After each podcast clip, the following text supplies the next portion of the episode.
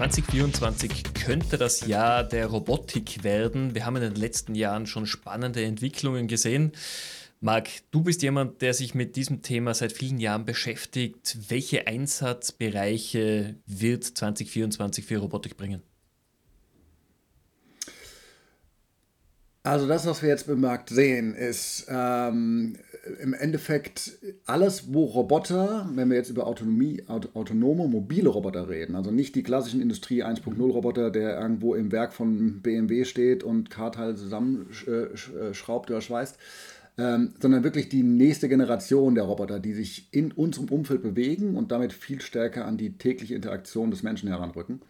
Ähm, dort werden wir vor allen Dingen Aufgaben, leichte Aufgaben sehen, die von Robotern übernommen werden. Also äh, bei uns spezifisch, aber da reden wir sicherlich später nochmal, bei Energy Robotics, ähm, geht es darum, um Daten zu sammeln, dem Fall Inspektionsdaten.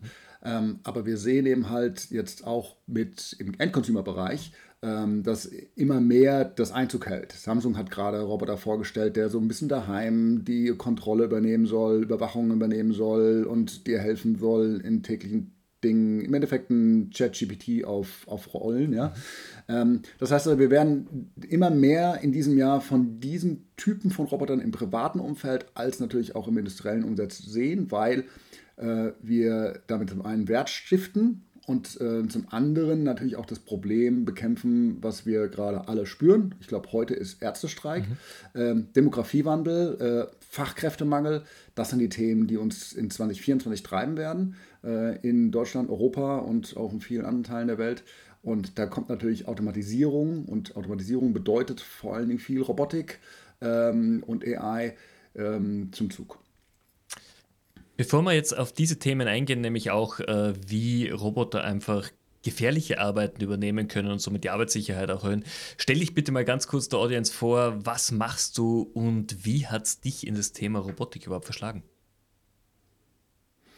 Das ist, das ist eine sehr gute Frage. Okay, also fangen wir an. Ähm, mein Name ist Marc Dassler, ich bin der CEO und Co-Founder von Energy Robotics. Ähm, wir machen so gesehen industrielle Inspektion mit autonomen, auto, autonom mobilen Robotern und Drohnen ähm, und äh, helfen damit der Industrie genau das vorher angesprochene, das Datensammeln, das Inspektionsdatensammeln und Auswerten zu automatisieren, weil uns einfach da die Fachkräfte ausgehen, beziehungsweise weil wir Menschen in diesen Bereichen einfach nicht mehr haben wollen, weil zu gefährlich, äh, zu risikoreich die arbeiten, eine sehr wiederholende Tätigkeit, also alles Dinge, wo eigentlich Automatisierung, Robotik sehr viel helfen kann und die Menschen eigentlich schlecht sind im Bereich. So, wie komme ich dazu? Ähm, ich habe, glaube ich, den ersten, die, das erste Laufmaschine habe ich, glaube ich, mit acht oder neun gebaut. Irgendwas, was läuft. Das hat mich immer wieder fasziniert und äh, bin dann während dem Informatikstudium auch direkt bei, äh, bei der Robotik hängen geblieben und habe äh, jahrelang äh, Robocup gemacht. Da geht es darum, dass Roboter autonom Fußball spielen, also nicht mhm. irgendwie ferngesteuert, sondern du stellst dich aufs Feld, hoffst, dass du alles richtig gemacht hast und äh, dann in der Haupthalbzeit nochmal schnell irgendwie den Code anpassen kannst. Ähm, und äh, daraus ist im Endeffekt, äh, also die Leidenschaft war schon immer da und daraus ist dann jetzt 20 Jahre später äh, ein Unternehmen entstanden, weil ähm, ich hatte damals, nachdem ich äh, den praktischen Abschluss in der Hand hatte, äh, die Chance, entweder ich mache mein E-Commerce weiter und das war damals das wirklich boomende Thema 2005 oder ich mache äh, meinen Doktor in, in Robotik aber das, der schlauste anwendbare Roboter war irgendwie, ich glaube, ein Rumba oder sowas, der von Wand zu Wand dotzte und Staub wegsaugte. Dann, äh, das war noch nicht der Zeitpunkt dafür. Und jetzt sind wir genau an dem Punkt, wo wir eben halt wirklich Roboter sinnvoll einsetzen können, wo sie sinnvollen Mehrwert liefern, wo die Technologie an dem Punkt ist, dass sie eben tatsächlich den Mehrwert stiftet für uns und äh, da freue ich mich sehr, dass ich jetzt das, diese Leidenschaft nach 20 Jahren E-Commerce in äh, Robotik jetzt wieder umwandeln kann. Ich finde, du hast ja auch einen der spannendsten Teilbereiche im Technologieumfeld gesucht, die man, glaube ich, aktuell haben kann. Bevor wir weiter einsteigen, wir sind jetzt Anfang Jänner 24 und die letzten sieben Tage gefühlt in meiner Bubble war ein Thema im Robotikumfeld ganz groß, nämlich ein Tesla-Roboter hat einen Ingenieur attackiert und ein Blutbad hinterlassen. Ganz großes Thema, womit natürlich das Thema aufgekommen ist. können wir Robotern vertrauen? Gibt es tatsächlich Sicherheitsmechanismen oder kommt hier der Terminator, der uns alle irgendwann äh, ein paar Meter unter die Erde befördern wird? Wie gehst du mit solchen sensationsgeilen Meldungen um, die ja sehr weit entfernt sind von dem, was Robotik tatsächlich ausstrahlt und tatsächlich kann? Ich glaube, das ist, ähm, ist ein Problem unseres Zeitgeistes, den wir gerade haben. Ja, also äh, das, ist das gleiche wie mit AI äh, AI kommt in die Ecke und die ersten Fragen, okay, kann mir das wehtun, kann mich das gefährden, etc., anstatt zu überlegen, was bedeutet das für uns, für unser Leben in, in Möglichkeiten, ja? in Produktivität, in, in Steigerung von äh, Lebens, also Lebensgefühl und Wert. Ja? Ähm, das wird nicht gefragt. Also das erste wird gefragt, ist es gefährlich? Ja. Ähm, klar haben die Medien dazu beigetragen, indem wir, oder sagen wir auch die auch ähm, im Endeffekt ähm, äh, wenn wir jetzt überlegen, der, der, Terminator, den du angesprochen hast, der ist ja schon seit, keine Ahnung, wann ist der Film irgendwo in den 80ern, 90ern oder sowas gedreht worden. Seitdem haben wir die, diese, diese Ängste von dem messerschwingenden, tötenden Roboter. Und äh, ich glaube, da, da sind wir genau falsch an der Stelle, ja, weil äh, wir müssen uns einfach viel mehr Gedanken darüber machen, wie können wir das, die Robotik, die Technologie, egal ob das auch AI oder Robotik ist, am Ende kreuzt sich das ja und man, wir nennt das ja dann äh, Embodied äh, Robotics oder Embodied AI, wo so gesehen, dass äh, die AI dann den Körper bekommt und in unserem Umfeld interagiert. Mhm. Ähm, und dass das natürlich einen massiven Zuwachs an, an, an Produktivität mit sich bringt, das äh, ist, ist so klar, weil äh, das ist so gesehen, der, der, die Stückkosten für Produktion von irgendwelchen ähm, Produkten fällt faktisch ins Bodenlose, weil äh, äh, der größte Anteil an Kosten, die wir in irgendeinem Produkt haben, sind immer noch die, die, die Arbeitskraft des Menschen. Und ähm, das führt natürlich dazu, dass wir uns gesamt überlegen müssen, wie gestalten wir unsere Gesellschaft und wo kommt denn jetzt der, der Wert innerhalb der Gesellschaft her. Ähm, aber das ist ein von sozioökonomisches Problem. Ähm, das Spannende, was du ja gesagt hast, ist, okay, wie geht man mit diesen sensationsgeilen Themen um? Die, die, die, verschwinden Gott sei Dank auch relativ zügig. Also das sind immer so, äh, das wird immer aufgeblasen, es geht mal kurz durch die Medien und dann äh, ganz schlimm. Ich meine, wie viele Unfälle hat ein Tesla schon gehabt? Ja, also ähm, und wie viele äh, Menschen da umgekommen? Ja, es sind einige Menschen schon gestorben und das ist, das ist eine Tragödie. Ähm, äh, Nichtsdestotrotz ist das irgendwas, was dann auch wieder relativ zügig weggeht, weil doch alle verstehen, dass autonomes Fahren einen riesen Mehrwert für uns darstellen wird in der Zukunft mhm. und tatsächlich auch die Sicherheit auf den Straßen wesentlich erhöht. Also ich habe gerade vorgestern hat, hat mein, mein Tesla für mich gebremst, äh, wo ich einfach nicht hätte bremsen können an der Stelle. Und ich bin sehr, sehr froh, dass er das getan hat. Ja? Also äh, da ist eine Robotik in der AI schon im Gange und ähm, hilft mir. Da wäre es ein Blechschaden gewesen, aber hätte auch schlimmer sein können. Ja? Absolut. Also finde ich auch gut, dass du das so siehst, ähm, weil natürlich der Vorteil von Robotik klar überwiegt. Und jetzt an dich die Frage: Wir haben im Vorgespräch mal drüber geplaudert, ähm, was ist denn überhaupt die beste Form für einen Roboter? Und ich habe dich gefragt, ist es nicht besser, quasi einen Roboter in Form mit Rädern, mit Raupen zu entwickeln oder ist eine humanoide Form das Maß aller Dinge? Und äh, ich, ich würde dich ganz gerne jetzt auch hier nochmal fragen, weil deine Antwort war sehr, sehr interessant und sehr aufschlussreich für mich. Welche Form siehst du mhm. für Robotik in der Zukunft wird im, im großen Bereich interessant sein? Ja, also wenn wir jetzt schauen, wo kommen wir her? Wir hatten den Industrieroboter, der so nur ein Arm war im Endeffekt, ja, und dann der natürlich dann in Kombination mit einem, irgendeinem Fließband mhm. oder irgendeinem Beförderungsmittel dann fähig war, Dinge zu bearbeiten. Dann haben wir einen Wandel gesehen, wo jetzt Roboter äh, sich bewegen, aber meistens dann doch basierend auf Rädern und ähm, damit auf eine Ebene eingeschränkt sind, weil Treppen, Absätze etc. Ist, äh, geht dann nicht mehr. Ähm, und das, was wir dann jetzt mit Boston Dynamics zum Beispiel mit Spot und Anybotics gesehen haben und auch Unitree, laufende Roboter auf vier Beinen, die so gesehen in dem menschlichen Umfeld sich schon sehr gut bewegen können. Ähm, das hilft, wie gesagt, bei dem Case, wo wir gerade dran sind, nämlich der, der Datensammel-Case. Mhm. Ähm, aber es hilft natürlich nicht an dem Case, wenn es darum geht, Dinge zu manipulieren. Also man, man spricht von einer Manipulation, das heißt also mit Händen im Endeffekt arbeiten, das, wo, was die Menschen eben halt können, irgendwo hingreifen, Dinge bewegen. Und wir wissen, dass man einfach effektiv nur arbeiten kann, wenn man zwei davon hat, weil man kann natürlich dann Dinge von einer Hand in die andere tun. Also wenn du jetzt ähm, überlegst, dass du jetzt daheim reparierst oder baust oder sonstiges, hast du immer beide Hände äh, zur Verfügung und das brauchst du auch. Du kannst ja mal versuchen, irgendwie Löcher in die Wand zu bohren mit einer Hand. Das wird schon extrem schwierig, das alles zu machen. Ja? Das heißt also, Du hast, ähm, äh, du hast die, die Notwendigkeit, dass du einen, einen Roboter hast, der zwei Hände, wirklich funktionierende Hände, fünf Finger hat. Mhm. Ähm, und du, hast, brauchst einen Roboter, der äh, die Fähigkeit hat, in, in der menschlichen Dimension Ebene zu agieren.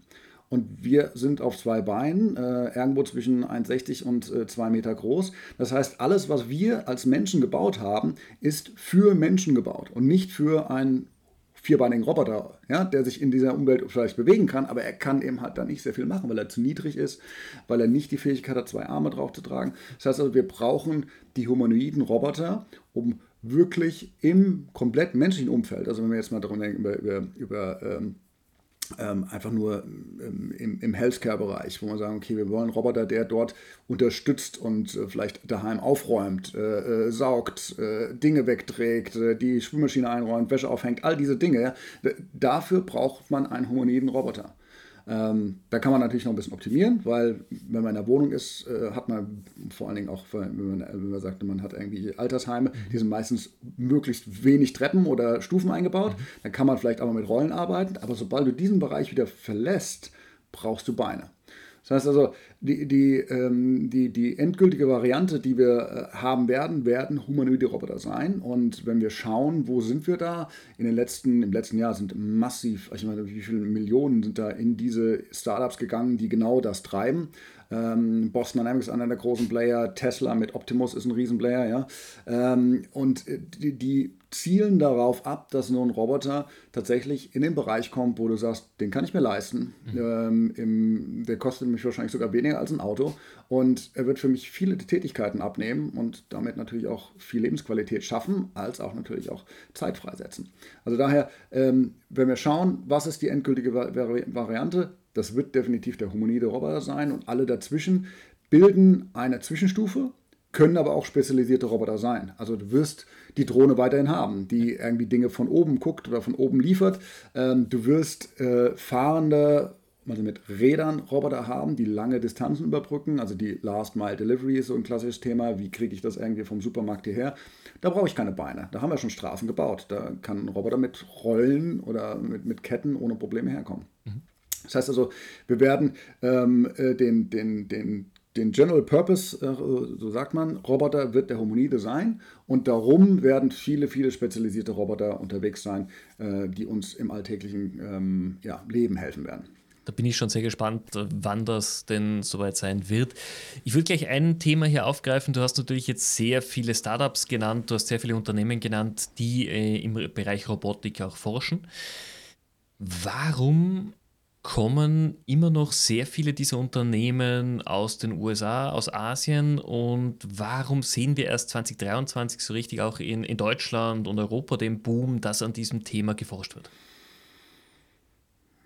Mm, okay, also äh, da muss man vielleicht nochmal relativieren. Also forschen tun wir alle. Die Amerikaner äh, und die Chinesen ein bisschen besser als wir mal wieder in dem Bereich. Mhm. Wir sind in Deutschland aber auch stark in der Robotik. Ähm, was wir nicht können, ist ein Produkt bauen. Äh, weil äh, darum geht es ja im Endeffekt. Ja, wir wollen ja Produkte haben und nicht irgendwie sagen, okay, wir haben hier ein schönes Paper und das sagt uns, wir können Roboter im Haushalt einsetzen, aber wir sind nicht federführend in der Entwicklung und in der Produktion von diesen mhm. äh, Robotern. Und da haben wir auch in Deutschland ähm, auf der politischen Seite einfach massive Fehler gemacht. Wir haben seit seit ja, fast ja, mehr als ein Jahrzehnt investieren wir nicht mehr wirklich intensiv in Startups. Wir entwickeln nicht mehr Hightech. Ähm, wenn wir schauen, die, die Geschichte äh, von Deutschland und Europa ist ja, wir sind ja kontinuierlich aus allen wichtigen Technologien und Trends rausgeflogen. Also wir haben, äh, die, wir haben Internet, äh, Suchmaschinen. Gibt es eine europäische Suchmaschine? Ich kenne sie nicht ähm, gibt, es, ähm, äh, gibt es ein Social-Media-Netzwerk, was irgendwie nennenswert ist. Hatten wir mal, gibt es nicht. Mhm. Ja? Ähm, all das, äh, all die, die wichtigen Trends, ähm, abgesehen von, äh, ich meine, äh, können wir noch ein Stück sagen, Mo Mobiltelefon, ja. Also, na, mal, mal, auch waren wir mal, hatten wir mal, Nokia, Siemens etc. Ist alles nicht mehr. Also Kerntechnologien, die wichtig für die Gesellschaft sind, die wichtig für den ökonomischen Fortschritt sind, sind wir rausgeflogen. Und das ist auch so ein bisschen mein Appell an, an in die Politik. Wir müssen jetzt schauen, dass wir mit, äh, mit den mit wichtigen Technologien wie AI und Robotik, dass wir die in Europa, in Deutschland halten können und auch mit zu den Playern da gehören. Ich bin froh, dass so zum Beispiel so mal Aleph, äh, Aleph äh, Alpha, äh, eins der, der großen äh, AI-Unternehmen in Deutschland, dass wir wenigstens eins haben, was, was hier tatsächlich auch ein bisschen Kontra geben kann. Ähm, aber wir brauchen da wesentlich mehr Unterstützung. Und was die Robotik angeht, die mobile Robotik, derzeit ist der Markt doch sehr überschaubar. Also wenn wir die Schweiz zur EU zählen, ja, da haben wir Anybotics. Mhm. Ähm, aber ähm, ansonsten, was mobile laufende Roboter angeht, sehr überschaubar. Fahrende Roboter sind immer besser, aber mobile laufende Roboter, das sieht sehr, sehr dünn aus. Woran liegt es? Liegt es rein an der monetären Variante? Liegt es an der Ausbildung? Liegt es ähm, am Fokus auf diesem Thema? Die Ausbildung ist ziemlich gut. Also wir haben wirklich sehr, sehr gute äh, Robotiker hier. Mhm. Ähm, freue mich auch darüber, dass wir in Energy Robotics sehr, sehr viele davon äh, so gesehen einfangen konnten und auch halten.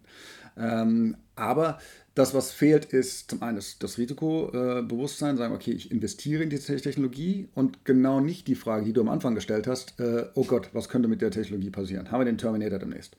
Und äh, wenn, wenn man mit dieser Einstellung schon herangeht, dann wird man eben halt es nicht schaffen, ähm, ähm, Unternehmen aufzubauen, ähm, die erfolgreich mit dem Rest der Welt hier konkurrieren können. Ähm, uns fehlt da ganz klar ähm, das Commitment, das Investment, die Risikobereitschaft und natürlich, äh, das kennen wir auch, die, die, der, ich meine, mittlerweile wird, äh, wird äh, jungen Unternehmern geraten, nicht mehr in Deutschland zu gründen. Ja. ja aus dem Grund, weil die Bürokratie so komplex ist. Und ähm, ähm, wir sind jetzt, wir kommen jetzt knapp an die 50 Leute ran im, als, ähm, als Startup, als Unternehmen. Und ähm, was da plötzlich auf einen zurollt und was schon vorher schon schmerzhaft war, aber es wird, werden, kommen immer mehr Auflagen, immer mehr Dinge, die man irgendwie managen muss, ähm, dass das Verhältnis zwischen produktiver Mitarbeiter und äh, administrative Kräfte, die so gesehen die enablen sollen, äh, einfach in eine Inbalance kommt. Ja? Und die, die, Kosten äh, laufen ja weg, die Auflagen sind da, die Reaktionen äh, oder die Reaktionszeit mit, auch mit den Ämtern, äh, die diese Anforderungen stellen, ist, ist unterirdisch. Man tritt sehr stark auf Stelle und alle anderen äh, rennen an einem vorbei. Und das ist so gefühlt in Deutschland oder ich kann jetzt nicht für alle europäischen Länder reden, aber in Deutschland äh, startest du definitiv am, am Startpult mit ähm, 10 Kilo mehr und äh, musst dabei, hast noch Steine in den Schuhen. Ja? Also das ist eben halt kein, äh, keine beste Voraussetzung, um ein Rennen zu gewinnen. Ja? Dann lass uns doch mal wirklich auf euch äh, gleich mal eingehen. Ihr habt ja sehr stark euch entwickelt. Du hast gesagt, ihr wächst jetzt knapp auf 50 Personen. Was sind die Themenbereiche, die ihr angeht? Ihr seid ja sehr stark in der Industrie tätig über Aufnahme von Informationen, Daten. Wie war auch vom Beginn an in der Industrie das Feedback, als ihr auf den Markt gekommen seid? Also ähm, wir kommen ähm, so gesehen aus der Historie heraus, dass wir wir haben ja an der, an der Uni so gesehen geforscht und haben den Robocup, also Fußballspielende Roboter gehabt, sind dann langsam aber sicher gewechselt in den letzten, also in 2010er bis 2020er Jahren, in industrielle Anwendung von Robotik und autonome mobile Roboter in diesem Umfeld und haben dort sehr viele Wettbewerbe auch gewonnen. Und daraus ist ähm, äh, im Endeffekt Energy Robotics entstanden. Wir haben damals einen Wettbewerb gewonnen, der wurde ausgerufen von dem Öl- und Gaskonzern Total. Jetzt heißen die Total Energies. Mhm. Und da ging es darum, einen autonomen mobilen Roboter auf einer Öl- und Gasplattform unterzubringen, um damit zum einen Inspektion durchzuführen, damit die Leute nicht mehr auf diesen äh, Plattformen sein müssen, weil es gefährlich ist und natürlich auch sehr teuer ist, die Leute dort oder Menschen dort so gesehen am Leben zu halten. Ähm, und zum anderen auch die Fähigkeit hat, den als letzten Mann zu nutzen. Mhm. Da gab es einen Unfall und äh, das hat Total Energies ergo zwischen 5 und 15 Milliarden gekostet. Ähm, und da, da, kann man natürlich immer einen Wettbewerb mit äh, auch hohen Summen an Gewinnsummen, also Gewinnsummen sogar ausschreiben. Und den haben wir gewonnen. Ähm, Und dann kam uns natürlich dann auch äh, das Bewusstsein sagen, okay, das scheint nicht nur in Öl und Gas ein Problem zu sein, sondern in vielen Industrien haben wir die Problematik, dass wir immer noch Menschen in Bereiche reinschicken, wo eigentlich der Roboter der, die bessere Wahl ist. Mhm. Ähm, und dazu kam auch schon damals, das war so gesehen 2019, ähm, die, die, die klare Erkenntnis, wir werden demnächst nicht mehr genügend Arbeitskräfte in Deutschland und Europa haben. Das heißt, wir müssen automatisieren, wir müssen digitalisieren. Ähm, und ähm, da hilft natürlich der Roboter, ähm, der diese wiederholenden Tätigkeiten, also wenn wir von Inspektion reden, dann ist es nicht, ich muss einmal im Jahr irgendwo drauf gucken, sondern ähm, ähm, ein, ein, eine, eine Flotte an Menschen in einem irgendeinem Chemiewerk zum Beispiel oder so, läuft jeden, jede Schicht einmal für anderthalb bis zwei Stunden durch die Gegend und schaut Maschinen und Dinge an, um zu gucken, ob es da eine Änderung ergeben hat mhm. und damit irgendeinen Einfluss hat auf die Produktivität, auf die Sicherheit etc. Und das ist natürlich eine total langweilig wiederkehrende Aufgabe. Also unsere Roboter machen jetzt den gleichen Job, die machen das ein bisschen langsamer, weil auch wenn man Sicherheitsbewusstsein da ist, du willst keine schnellen Roboter haben, sondern eigentlich schön langsame Roboter, die sind gut einschätzbar. Ähm, da weißt du als Mensch, okay, da gehe ich mal ein Stück zur Seite und dann fährt der Roboter langsam vorbei und dann macht er weiter seinen Job. Der macht sowas wie äh, 800 ähm, Inspektionspunkte in sechs Stunden. Mhm. Und das macht er eben halt dann dreimal am Tag. Oder ähm, je nachdem, wie es eingerichtet ist, in größeren Anlagen sind es dann nicht mehr ein Roboter, sind es dann gleich fünf, sechs, acht, zehn Roboter, die den Job übernehmen. Und ähm, das führt dazu, dass eben halt diese Tätigkeit, die vorher ein Mensch gemacht hat und vor allen Dingen auch ein Mensch zu allen widrigen ähm, äh, Konditionen, weil es ist ja nicht immer so, dass man das, äh, das sind, sind ja praktisch freie Anlagen, die stehen eben in dem Wetter ausgesetzt. Das machst du im Winter, das machst du beim, beim Regen, das machst du, äh, äh, ähm, machst du nachts. Also sprich, überall das, die, die Teile, wo man sagt, hm, ist vielleicht doch gar nicht so toll, da den Menschen durchzuschicken. Ähm, auch mit dem Gefahrenpotenzial, weil nachts passieren natürlich mehr Unfälle. Äh, wenn also was rutschig ist und man muss irgendwelche Treppen hoch runtersteigen, das sind alles Stahltreppen. Also äh, das sind alles Bereiche, wo man sagt, okay, dann Roboter ist wesentlich besser. Und ähm, die Menschen, die dann am Boden das wirklich machen, also die das vorher gemacht haben, sind nicht um die Ecke gekommen und sagen, okay, der nimmt jetzt meinen Job weg, sondern die freuen sich darüber, weil ähm, wir haben so ein schönes Video, wo die Drohne im Endeffekt ähm, den, den Job übernimmt, 20 Öltanks zu überwachen. Ja, also die muss dann mindestens dreimal die Woche muss die aufsteigen, oben auf den Öltanks gucken, ähm, ist da Wasser drauf, ist da irgendwas ab, äh, abgerissen oder sonstiges. So, das musste vorher ein Mensch machen, ähm, ähm, der schon ähm, in, in die Nähe der 60 kommt und der musste diese 20 Tanks hochklettern. Und wenn du so einen Tank in voller Montur mal hochgelaufen bist, dann weißt du, was das für eine körperliche Leistung ist. So, das machst du, und da kommen wir wieder zum typischen Deutschland-Dachdecker-Beispiel, ja. Äh, das machst du eben halt nicht, bis du 65 bist oder noch älter, ja. Und äh, daher, der freut sich, weil die Drohne macht das jetzt. Er überwacht die Drohne aus dem, aus dem Kontrollcenter und schaut nur, ob die Drohne den Job, so wie wir sehen, in 20 Minuten korrekt macht und trinkt dabei einen Kaffee, wo er für den gleichen Job vorher fast acht Stunden gebraucht hat. Wahnsinn. Und das ist, ist ein riesen Produktionszugewinn. Ja, wenn du überlegst, 30 Minuten, wenn wir jetzt alles einrechnen, gegenüber acht Stunden, wow. Und es ermöglicht vor allen Dingen, dass diese Person, die das vorher gemacht hat, einfach viel länger in dem Job zu sein und viel länger die, äh, die, das Wissen dieser, die, dieser sehr, sehr wertvollen, erfahrenen Mitarbeiter zu nutzen. Ähm, weil es ja nicht so, dass der jetzt geht, sondern der, da sind jede Menge andere Aufgaben, die derzeit nicht, von, nicht mehr ausgeführt werden können oder nicht in dem Maße ausgeführt werden können, wie sie hätten ausgeführt werden sollen. Ja, also die Produktivitätssteigerung, die Fähigkeit auch äh, ähm, innovativ wieder zu sein, die, die, Fähigkeit mit zu konkurrieren, ist für unseren Standort, wo wir doch einen sehr, sehr hohen äh, sagen wir so Standard haben, was auch die Mitarbeitergehaltsstruktur äh, angeht, um mit China zu konkurrieren und mit anderen ähm, äh, Playern auf der Welt zu konkurrieren, wichtig. Daher ähm, die erfahrenen Leute enablen und das sehen wir überall, überall, wo wir mit Robotern kommen, die freuen sich drüber ähm, äh, weil sie eben halt tatsächlich wertschöpfendere Aufgaben machen können, mhm. als äh, 20 Tanks hochsteigen und runtergucken. Ja? Finde ich auch gut und äh, wie du sagst, es wird diese, diese Gap am Arbeitsmarkt auch helfen zu schließen oder dass überhaupt nicht mal aufgeht.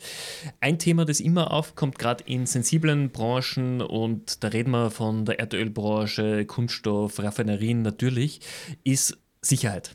Sicherheit, ganz großes Thema. Arbeitssicherheit mhm. auf der einen Seite, ähm, Risikosetup auf der anderen Seite. Mhm. Und hier natürlich die Frage, alles, was ferngesteuert wird, was über einen Datenlink verfügt, kann und wird irgendwann mal gehackt werden können.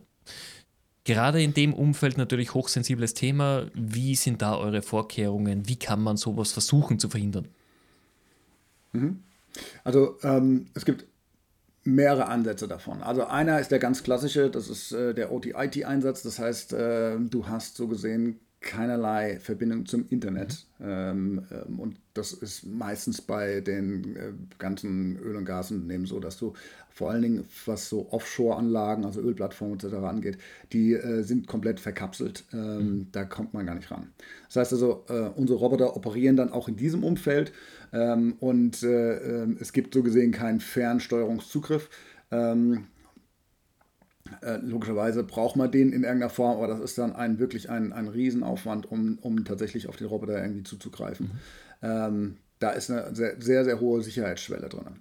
Äh, die andere Sache ist natürlich, dass du es über, über komplett cloud-basiert machst und es gibt auch einige Kunden, die tun das für die äh, Roboter, die auch in einem, sagen wir so, sind zwar in einem operativ Risikobereich unterwegs, könnten da aber keinen Schaden anrichten. Also ein Roboter, der, der eben halt langsam sich bewegt, der, der kann, also der könnte sich vielleicht eine Klippe runterstützen, dann wäre der Roboter kaputt, aber ähm, an sich äh, hättest du, kannst du eigentlich keinen Schaden mit dem Roboter anführen, weil der einfach egal mit welcher, also du kannst ihn gegen die Wand fahren lassen oder gegen irgendein Rohr fahren lassen, aber dem Rohr tut das nichts. Mhm. Ja, also da ist, äh, da ist einfach kein, kein Gefahrenpotenzial auf der Seite und ähm, da haben wir natürlich ähm, ähm, äh, einen hohes, hohen Anspruch an uns selber, ähm, dass wir diese Bereiche ähm, und die Cloud-Infrastruktur so abkapseln und so überwachen, als auch permanent prüfen, also mit Penetration-Tests ähm, äh, praktisch alle drei Monate, schauen, ob man überhaupt in unsere Cloud-Infrastruktur rein kann, ob man fähig ist, an die Daten heranzukommen, mhm. weil das ist das, das, was die Unternehmen natürlich nicht wollen. Und dann im, im schlimmsten Fall ist man überhaupt fähig, den Roboter in irgendeiner Form zu kontrollieren, zu steuern. Ähm, wir haben ein eigenes Team dafür, was sich damit äh, beschäftigt und ergänzen es immer wieder äh, durch äh, Teams, Agenturen, äh, Sicherheitsunternehmen, die uns eben halt da immer challengen und schauen, ob das äh, ob da tatsächlich ein Zugriff möglich ist. Plus natürlich die Überprüfung von den eigenen, also von den Unternehmen, Kunden, Endkunden, die wir betreuen, ähm, die dann auch gerne ihre Sicherheitsleute äh, oder Cybersecurity-Leute so gesehen ansetzen auf uns und uns da ähm, äh, doch sehr auseinandernehmen. Und wir freuen uns auch immer drüber. Ähm, bis jetzt äh, gab es äh, nichts in dem Fall zu bemängeln und, ähm, äh, wenn, äh, und das führte dazu natürlich auch, auch zum extrem hohen Vertrauen, weil wir bringen dann auch schon sehr viel Expertise in dem Bereich mit. Das kann ich mir vorstellen. Wenn wir jetzt die nächsten zwölf Monate vorausschauen in den Jänner 2025, was wird sich bei euch tun? Was sind die Projekte, an denen ihr arbeitet? Und was würdest du dir wünschen, dass sich in den nächsten zwölf Monaten auch für euch tut? Oh ja, das ist mir schon mal, Weihnachten ist doch rum, oder? ähm, aber ich darf mir trotzdem was wünschen. Okay, also ähm, äh, wo wir, äh, wir werden vor allen Dingen in unseren angestammten Industrien wachsen. Also Öl, Gas, äh, Chemie, aber auch ähm, äh, Power Utilities. Da geht es vor allen Dingen um Umspannwerke, wo wir das ähnliche Problem haben, ähm, dass wir einfach kein Personal haben. Und äh, da ist es so gehören der, der, der Faktor Mensch ähm, was die Sicherheit angeht, nicht so hoch, aber dafür die, die Arbeitsproduktivität, weil wenn du jetzt eben halt einen Ingenieur ins Auto setzt und der fährt dann zwei Stunden äh, ins Hinterland, um ein Umspannwerk zu überprüfen, das ist eben halt nicht produktiv. Mhm. Ja? Ähm, daher ähm, in den Bereichen werden wir äh, wachsen und wir freuen uns da auch, dass wir zunehmend mehr auf dem ganzen Thema Computer Vision AI wachsen können. Ähm, und äh, das Problem des Datensammelns für uns eigentlich weitgehend gelöst ist über die verschiedenen Roboter und Drohnen, die wir im Einsatz haben und das jetzt immer mehr auf, das, auf, das, auf die Ebene wandert. Was machen wir mit den Daten? Äh, wie können wir die so umwandeln, dass sie tatsächlich direkt wertstiftend für äh, die Unternehmen einsetzbar sind? Wie können wir besser bei dem Kunden integrieren, also sprich in den Digital Twin zum Beispiel einliefern, ähm, wo wir eben halt auch sehen, dass die Kunden jetzt das langsam die Technologie adoptieren. Wird zwar aber seit Jahrzehnten, äh, nein, Jahrzehnten nicht, aber seit, seit fünf Jahren spricht man über Digital Twin ähm, und ähm, jetzt kommt der endlich auch ähm, zum Zuge. Das heißt also, ähm, an der Stelle äh, sehen wir äh, auch ein, noch einen, einen hohen Entwicklungsbedarf ähm, äh, auf der Unternehmensseite und wir freuen uns darauf, dass wir da jetzt eben halt auch federführend äh, die Unternehmen unterstützen können das äh, in, in, einem, in, in, Mehrwert umzuwandeln und nicht nur in, in ein schön akademisches äh, Rechenbeispiel. Ähm, was würde ich mir wünschen? Ich würde mir wünschen, wenn wir tatsächlich äh, äh mehr Unterstützung von der Politik an der Stelle bekommen würden. Ähm, die die, die Startup-Szene generell ähm, ist einfach ähm, ja, gestraft worden über die letzten ähm, Jahre und uns fehlt da wirklich ein, eine, eine, gute Unterstützung auf der, ein, auf der Bürokratieabbauseite. Mhm. Es muss einfacher sein, wieder zu starten. Und wir brauchen einfach Geld. Also Startups kosten Geld, äh, speziell wenn man eben halt in so einem Hochpreisland ist wie in Deutschland.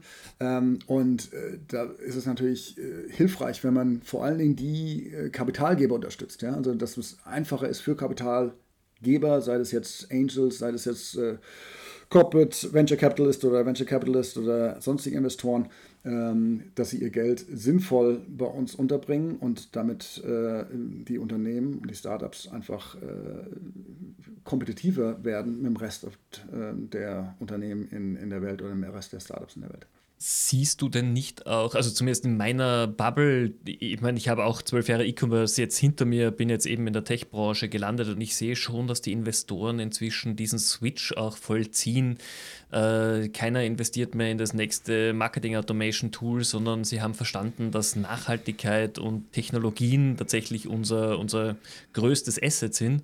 Und ich merke schon, dass die Investoren jetzt den Switch machen in die Hightech-Branche, immer mehr, auch in Europa.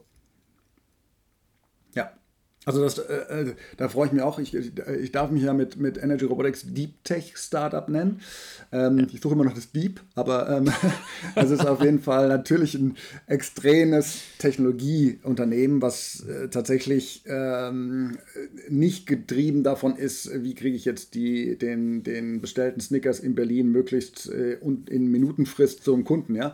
Ähm, war mir nie klar, wo die Wertschöpfung daran liegt. Und das haben wir auch gesehen, das ist auch äh, geplatzt. Aber ähm, wir, ich sehe, dass die Investoren dahin wechseln und das ist sehr gut, dass man Richtung nachhaltig, wie können wir den Wert schöpfen? Ähm, und das ist, das ist was, wo, wo, ich, wo, wo noch die Unternehmen weiter vorne sind als die Investoren, weil die Investoren natürlich dann auch hoffen äh, oder so verwöhnt sind, wie du sagst, das nächste Automation-Tool. Ja, das hat eben halt auch ein äh, ROI gehabt, der wesentlich kürzer war als eben halt ein Deep Tech-Unternehmen. Ja?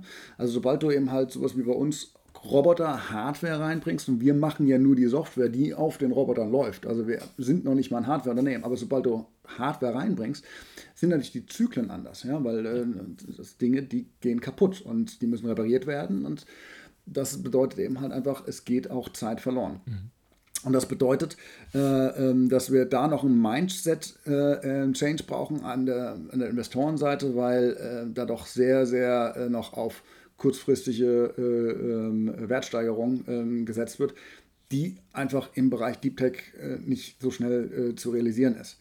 Und ähm, da gilt es natürlich daran, die ein bisschen wieder die Realität einzusammeln. Ähm, die, wir haben das ja auch schon bei den Bewertungen von den Startups gemerkt. Ähm, de, vorher hat man einen riesen Multiple gehabt und jetzt schrumpft er so langsam auf irgendwas, was Sinn macht, was ihm halt auch den Werten äh, darunter zugrunde liegt. Ähm, und da muss man eben halt auch die Unternehmen oder die Startups einfangen mhm. Ähm, oder unterstützen, dass sie es eben halt schaffen, ähm, am Markt weiterhin sinnvoll zu kapitalis kapitalisiert sind und gleichzeitig, äh, dass den Gründern es und eben halt immer noch attraktiv ist äh, zu gründen. Ja? Weil äh, bringt eben halt auch nichts, wenn die am Ende dann mit 1% dastehen. Ich glaube, deine Branche ist eine, die eine große Zukunft hat, vor allem eben in Deutschland, Österreich, international mit den ganzen Technologieanbietern. Ich wünsche euch alles Beste. Ich bin sicher, wir werden im Laufe des Jahres noch die ein oder andere Folge machen, um hier nochmal ein Update zu bekommen, auch bei den Entwicklungen. Es tut sich so viel, es gibt so viele spannende Entwicklungen. Vielen Dank für deinen Einblick, Marc. Stefan, danke dir.